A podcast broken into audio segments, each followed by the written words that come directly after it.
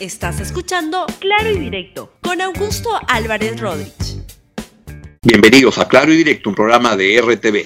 Un gusto estar con ustedes el día de hoy. Hoy voy a hablar sobre el modelo económico. ¿Qué cambios hay que hacerle al modelo económico? ¿Qué es lo que la gente está esperando de cambios al modelo económico? Con algunas sorpresas que pueden ser muy interesantes para todos ustedes y también para los candidatos que disputan la segunda vuelta. Vamos pues con el desarrollo del programa de hoy y lo que les estaba planteando es que vamos a conversar sobre el modelo económico. ¿Qué va a pasar con la economía en el Perú en los próximos años?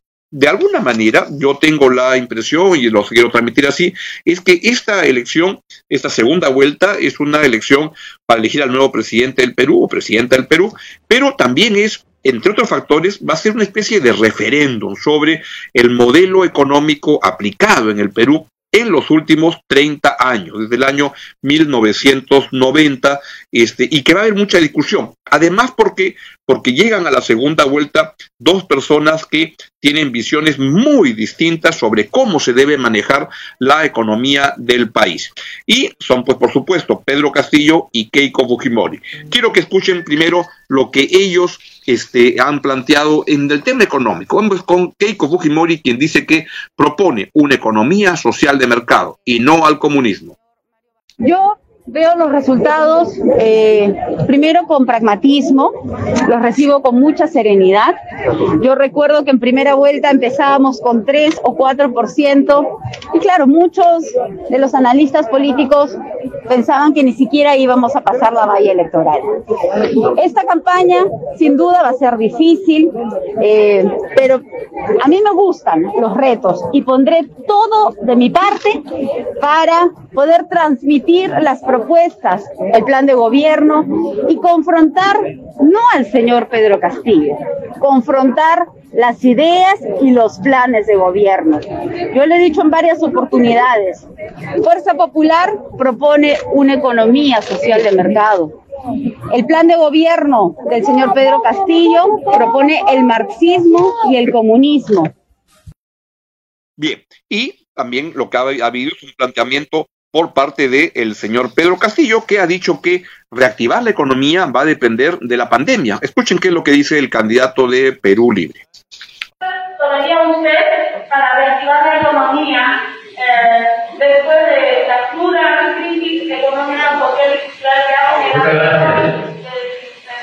que ha Toda la actividad económica va a depender de combatir primero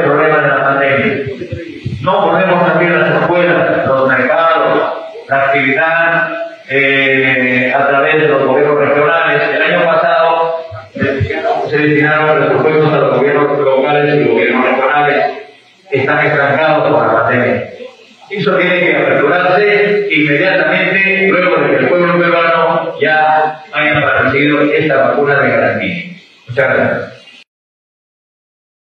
qué hacer con el modelo económico. Ya hay muchas este, disputas y muchas visiones diferentes y en principio cuando se habla de defender el modelo económico uno pregunta qué parte del modelo económico se debe defender, qué no. Hoy aparece una caricatura de, de Eduardo, el gran caricaturista Eduardo, que describe, pone su situación todos los días en la República y claro, tiene una cuestión irónica donde dice defendamos el modelo y el modelo en una, en una casa pues este, muy, muy, muy precaria de gente pobre.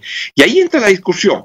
En ese contexto se hizo una, una, una pregunta, la hizo la, eh, el IEP en la encuesta que se publicó este domingo, el Diario República, pero en el día de hoy se eh, publica la encuesta referida a los cambios que debería tener el modelo económico. Y en concreto, lo que le pregunta a la gente, la, la encuestadora IEP, a la gente es y si me pueden poner el cuadro, muy bien. Es el modelo económico aplicado en el Perú en los últimos años que se viene aplicando, ¿qué se debe hacer? 33% quiere un cambio total del modelo eh, económico. Ah, este cuadro está mal, aquí había un, un error. Es 33% los que dicen que se debería cambiar totalmente el modelo económico. 58% son los que dicen que se debería mantener el modelo económico, pero con cambios y 5% dice que el modelo se debería mantener igual que ahora. Ya lo pueden sacar, por favor. Hay un error ahí, es al revés. Es 58% los que dicen que el modelo se debería mantener con cambios y 33% los que dicen que se debería cambiar totalmente. Ahora, esto nos lleva a preguntar, y es la gran pregunta, ese desafío para los candidatos es, ¿qué parte del modelo se debería cambiar? A mí la verdad que me sorprendió esta encuesta inicialmente, ese cuadro todavía no, lo voy a pedir dentro de un momento. Eh, a mí me sorprendió porque yo hubiera esperado que hubiera más gente que estuviera dispuesta a cambiar totalmente el modelo económico, pero no, lo que ha habido es, lo que hay es, la mayor parte lo que está pidiendo es ajustes al modelo económico, pero este, no cambiarlo totalmente dónde está el problema, es cómo identificar qué partes se deben cambiar, qué partes se deben mantener.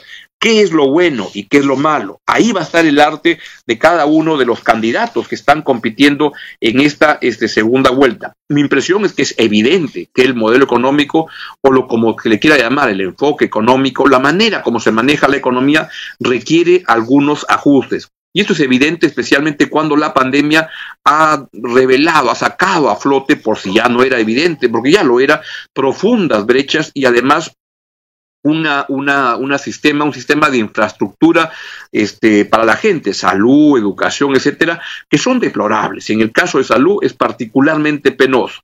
Y esto lo que hace pensar es que se tiene que construir un esquema que lo que comiences a pensar tanto en la macroeconomía, porque sin una macroeconomía sana es imposible hacer cambios sociales, pero que también piense simultáneamente y sin perder el foco en la gente y en lo que requiere la gente para poder tener una mejor calidad de vida. Y esto es urgente en un contexto como el, actual, donde hay 2.2 millones de empleos que se han perdido el año pasado en el Perú. Eso es gravísimo. Eso destruye la posibilidad de, de una vida digna, eso destruye ilusiones, eso destruye expectativas, eso destruye este, este sueños.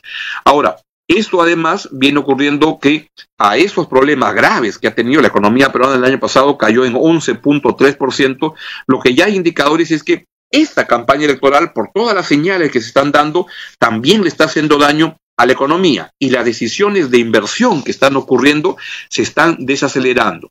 75% de las empresas importantes en el país medidos en, la, en el sistema que aplica apoyo consultoría en el SAE, en el Servicio de Asesoría Empresarial, dicen que han detenido o han suspendido sus inversiones de corto plazo en el país. ¿Por qué? Porque las señales son muy confusas de lo que puede ocurrir y entonces ahí hay problemas este, complicados, porque la inversión es la única manera de poder generar empleo de manera sostenida, sólida en el país. Y sin empleo, cualquier programa de ayuda social se estrella. El mejor programa de ayuda social es generar empleo. Los programas de ayuda social, por supuesto que ayudan, pero es el empleo la única manera o la mejor manera por la cual se puede ayudar a que la gente tenga una mejor calidad de vida. Y bueno, esto se ha venido deteriorando. Por ejemplo, los, las expectativas empresariales han caído mucho. La confianza para invertir ha pasado de 3 puntos en febrero a menos 27 en abril, de acuerdo a esta encuesta en el SAE de apoyo consultoría y la confianza para contratar personal ha caído de 3 a menos 9.